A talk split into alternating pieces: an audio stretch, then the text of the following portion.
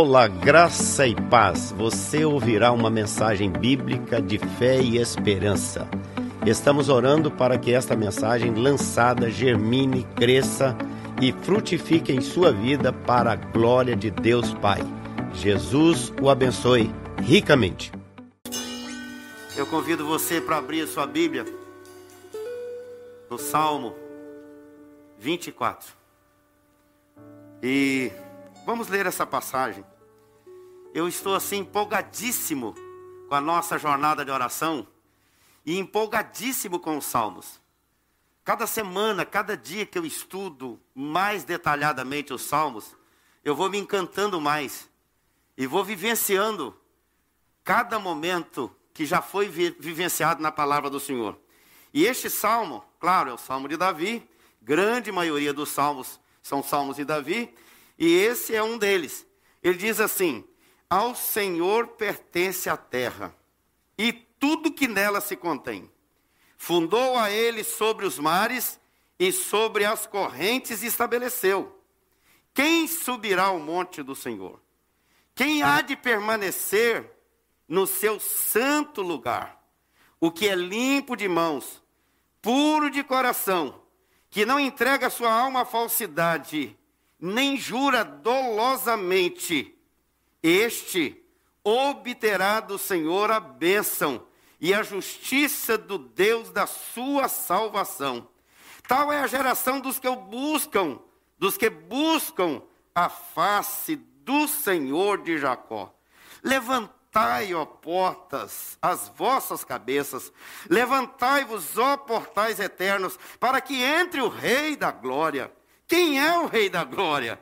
O Senhor forte e poderoso, o Senhor poderoso nas batalhas. Levantai, ó portas, as vossas cabeças, levantai-vos, ó portais eternos, para que entre o Rei da Glória.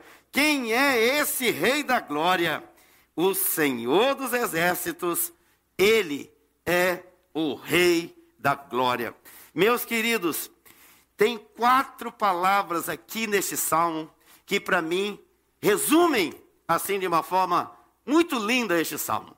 A primeira palavra está no verso primeiro, que fala da criação. Então, criação. Segunda palavra é a do verso 3, que vai falar sobre a queda. A terceira palavra é sobre a redenção. E a quarta palavra é a consumação. Então, se a gente guardar essas quatro palavras, a gente tem o esboço, a gente tem o esqueleto do que é que esse salmo ensina para a gente. Primeiro, fala do Deus da criação. Ele diz: Ao Senhor pertence a terra e tudo que nela se contém. Ou seja, a palavra do Senhor é muito clara. Deus criou todas as coisas.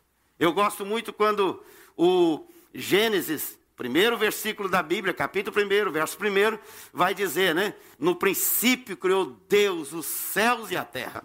E a terra era sem forma e vazia. Mas o Espírito do Senhor pairava sobre a face das águas. Queridos, Deus decidiu.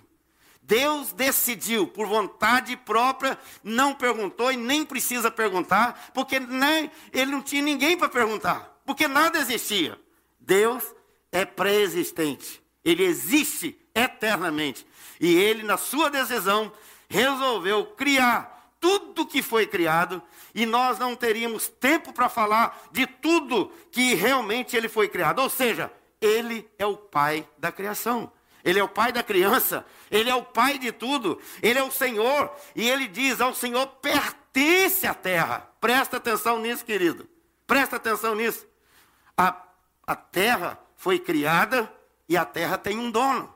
Deus tem uma escritura que está registrada no cartório divino que tudo pertence a Ele. Ele não deu o direito de posse dessa terra para ninguém. Nós aqui somos passageiros e nós estamos aqui exercendo um ministério para o qual Deus nos chamou para fazê-lo. Então, Deus é o Criador, Ele é o proprietário. No princípio, teve um princípio, ou seja, como é que é essa eternidade? No princípio você bota reticências para trás E depois, no final de Apocalipse, você bota a reticência. Ou seja, as reticências vão se encontrar no princípio e no fim, elas vão se encontrar. E aí então forma a eternidade de Deus. Louvado seja o Senhor por isso. Então, nesse salmo, Davi está dizendo que o Senhor é quem criou todas as coisas. Aí eu reporto, levo você para Jó. Jó começou a fazer umas perguntas para Deus e Deus fez 70 perguntas para Jó. E uma delas, Deus falou para ele assim, lá no capítulo 38, verso 4, ele diz assim: Jó, onde é que você estava quando eu criei a terra? Onde é que você estava quando eu formei todas as coisas? Onde é que você estava? Onde? Onde é que Jó estava? Onde é que eu estava? Onde é que você estava? Em lugar nenhum. Era só Deus. E Deus criou todas as coisas para o louvor da sua glória.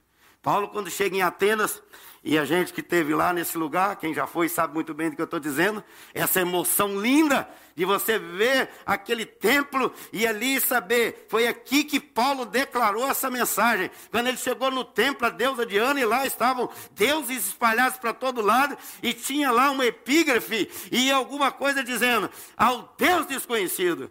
E Paulo vai falar ali uma coisa tremendamente maravilhosa. Sabe o que, que ele vai dizer? Ele vai dizer: esse Deus desconhecido é o Deus que fez o mundo e tudo que existe parte dele, porque ele é o criador de todas as coisas. Ao Deus desconhecido, são tantos deuses, deuses materiais, deuses corporais, deuses da, da, da, da, educação, deuses dos diplomas, deuses do dinheiro, deuses, deuses e deuses.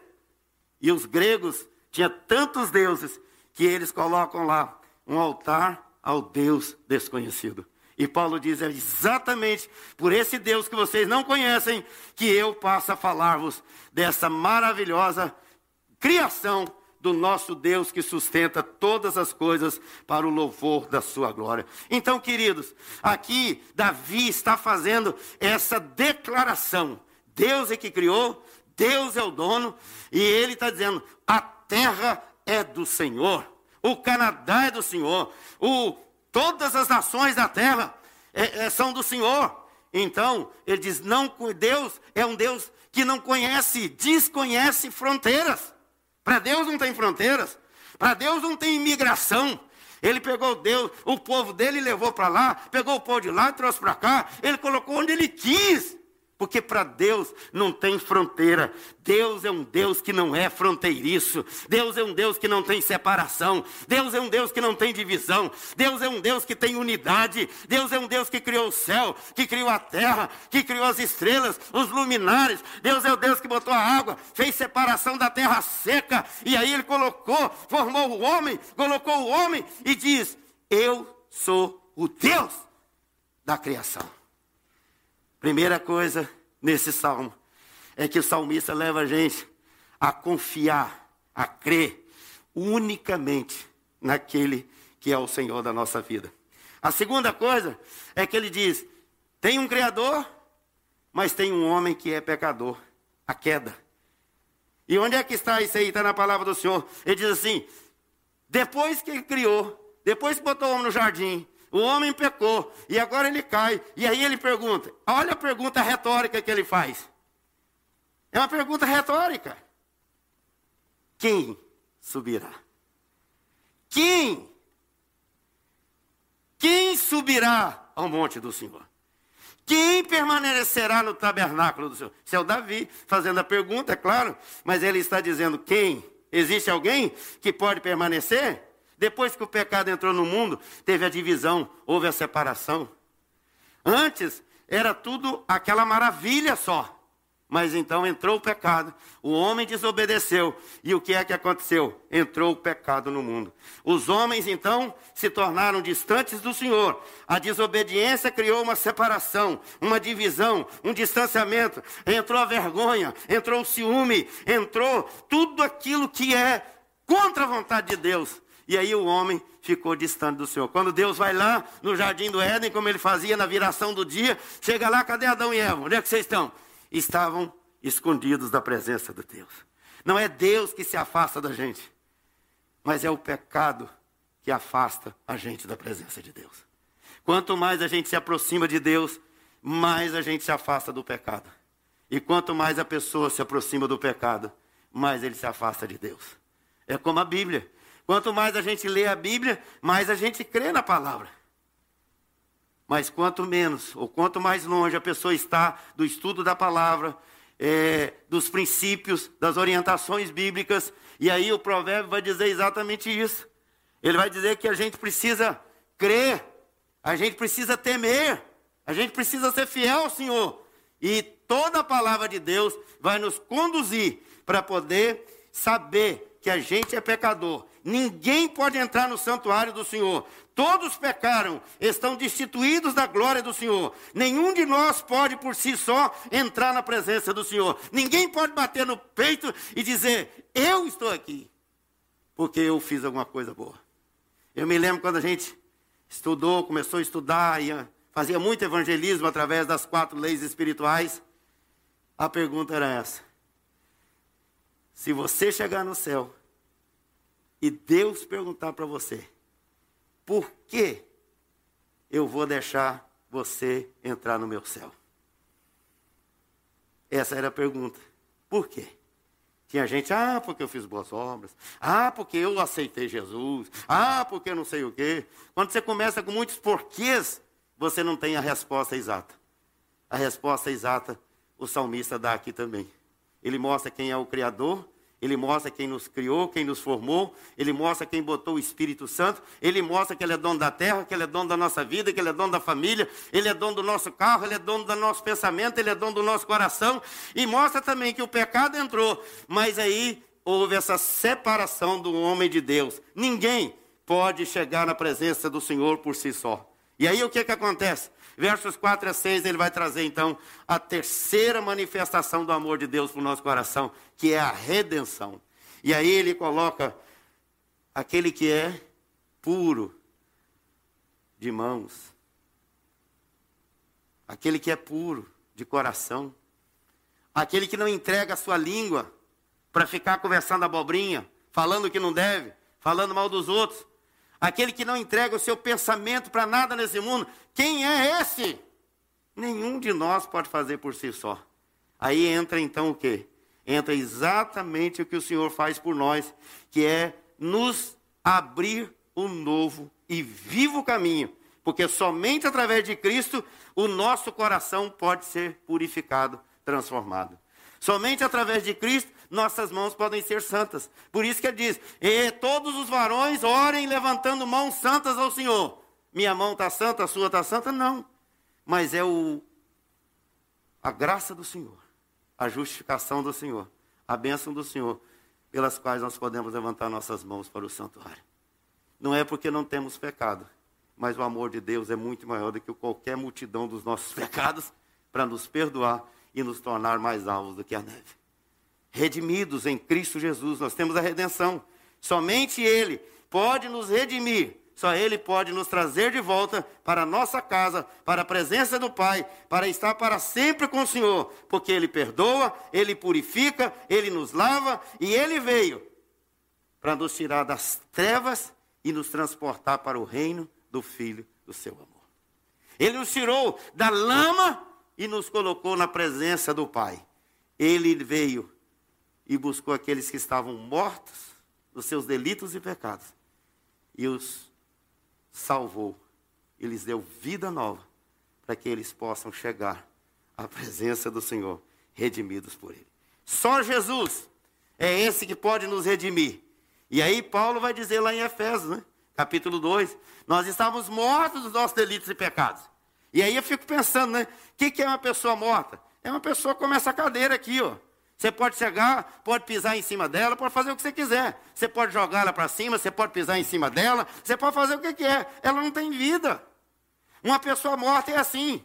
Está sendo pisoteado pelo diabo, está sendo pisoteado pelo pecado, está sendo pisoteado pelos, pelos vícios. Vícios sexuais, vícios mentais, vícios de tudo quanto é lado. Ele não sente, ele não tem sentimento. Aí Jesus então ressuscita esse morto, põe de novo o sopro do Espírito Santo dentro dele, e ele se torna nova criatura, ser vivente de novo. E agora, transformado, ele passa a viver e amar o Senhor Jesus de uma forma assim extraordinária. É só Jesus que é o nosso redentor. E por isso, é, é, é Davi vai dizer aqui: Este obterá do Senhor a bênção e a justiça, justiça do Deus da sua salvação. Quem é a justiça nossa? Jesus Cristo de Nazaré. É Ele que é a justiça nossa. É por causa do que Ele fez por nós, é que nós somos justificados em Cristo Jesus e agora selados pelo poder do Espírito Santo para pertencermos a Ele e glorificarmos o Seu nome. Por causa da justiça de Cristo que foi imputada em nós. Por causa desse amor de Deus que nós somos separados para viver para Ele. Não para bater no peito e sair dizendo para todo mundo, eu sou isso, eu sou aquilo. Mas para dizer, Jesus é o meu Salvador. Jesus é o meu Senhor. E aí, Davi vai falar, né? Ele fala da criação, ele fala da queda, do pecado, ele fala da redenção, mas ele fala agora da última coisa, que é a consumação. Ou seja, a partir do verso 7 ele vai dizer: Levantai-vos, ó portais eternos. Levantai-vos. Levantai-vos, ó portais eternos, para que entre o Rei da Glória. Quem é o Rei da Glória? É o Senhor Jesus. É o nosso Salvador. Ele está apontando para Jesus e está apontando também para a eternidade. Nós só podemos entrar e viver na presença do Senhor através desse Rei da Glória, o eterno Filho de Deus, o único Salvador, o único Senhor, aquele que enfrentou tudo por nós, venceu tudo e entregou para nós o certificado de garantia, selado com o sinete de Deus. E ele levantou para nós o seu bordão de ouro e disse: Você é meu, eu te gerei, e você pode consumar tudo que eu fiz.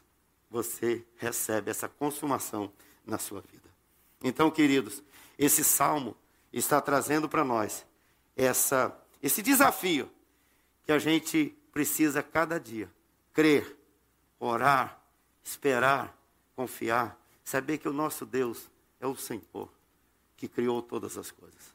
Saber que Ele viu o pecado, veio ao nosso encontro, nos resgatou, nos redimiu, nos trouxe de volta para Ele. E agora tem essa consumação que João fala lá no Apocalipse, dizendo que nós, através dele, vamos entrar na presença dele para dizer glórias, louvores para sempre ao Rei dos Reis. Que cada um de nós realmente leia este salmo com essa visão do Criador, com essa visão de nós como pecadores, com essa visão de que Ele é o Redentor e com essa visão de que Ele consuma a sua obra e vai consumar. E essa obra um dia vai ser acabada aqui nesse mundo, quando Ele voltará para buscar a sua igreja para reinar com Ele eternamente nos céus. Eu fico vendo tanta discussão. Onde é que será? Quem será o anticristo? Quem vai ser? Quem não vai ser? Filho, ande com Jesus. Hoje, agora. Por que está preocupado com isso? Mas essa preocupação não é de hoje. Você não é o primeiro que está se preocupando com isso. Quando Jesus subiu, os varões galileus estavam. Ele. Aí vem a palavra. Este que subiu voltará para buscar na consumação do século toda a obra para reinar, para buscar a sua noiva para o casamento final da sua noiva com o noivo. E assim estaremos com o Rei da Glória. Para que entre o Rei da Glória. Que o portal, que as portas do seu coração, as portas de cada família, as portas de cada governo, as portas dos reis da terra, as portas das crianças, as portas do coração de qualquer pessoa sejam abertas para que entre o Rei da Glória e assim consume a sua obra na minha vida e na sua vida. Vamos orar? Pai querido, muito obrigado porque tu és o Rei da Glória. Obrigado porque tu és o Criador. Obrigado porque nós caímos em Adão, mas em Cristo nós fomos restaurados para a glória do Senhor. Obrigado porque o Senhor não olha para o nosso pecado, mas olha para o santo pecador Jesus Cristo, que morreu na cruz do Calvário, se entregou por mim e por todos aqueles que creem nele, para viver eternamente na Sua presença. Nós damos-te glória, porque Tu és o Rei da glória. Tu és o Rei da glória. Reina em mim, Senhor. Reina em mim, Senhor. Reina em cada um de nós. Reina, Senhor, neste lugar. Reina nessa cidade. Reina na tua igreja, Senhor. Reina em mim, Senhor. Reina, papai. E nós confessamos agora nossas fraquezas, nossos pecados. Oh Deus, quem entrará? Quem permanecerá na tua presença? Só aquele que o Senhor Jesus limpou as mãos, lavou o coração, lavou a vida, purificou com o seu sangue maravilhoso na cruz do Calvário, nos dando vida e vida em abundância. Obrigado, Senhor, porque o Senhor está trabalhando em nossa vida. Obrigado porque o Senhor continuará fazendo essa obra até o dia que o Senhor voltará para buscar as suas ovelhas para reinarem com Ele eternamente nos céus. Não cabe a nós saber dias, nem épocas, nada de data mas compete a nós estarmos firmes, olhando para Jesus. Porque estáis olhando para as alturas? Que nós continuemos olhando para as alturas, para ver a vinda do Rei da Glória e nos abraçar. Assim como Isaías diz, o Senhor nos pega no colo, o Senhor nos abraça, para a gente sentir segurança, amor perdão e vida eterna. Faz isso para a glória do teu nome, Senhor. Em nome de Jesus, nós abençoamos todos quantos estão conosco. Abençoamos todos quantos têm adorado o Senhor e têm nos acompanhado e têm orado conosco nessa jornada de oração. Fica conosco, dá-nos uma semana intensamente maravilhosa. Cura os que estão enfermos, levanta os que estão caídos, liberta os que estão escravizados, Senhor por qualquer vício, por qualquer situação desse mundo. Liberta em nome de Jesus. E traz alegria para quem está triste. Traz força para quem está fraco. Levanta quem está caído. Sustenta as nossas mãos, os nossos pés. E eu profetizo, Senhor, sobre nossas vidas, sobre a vida dos irmãos, uma vida cheia do Espírito Santo e que o nosso coração esteja sempre com as portas abertas para dizer: entre, Rei da Glória, e seja o único Senhor da nossa vida, da minha vida, para a glória do teu nome. Muito obrigado. Nós oramos e abençoamos, no nome de Jesus, o nosso Senhor e o nosso Salvador. Amém e amém.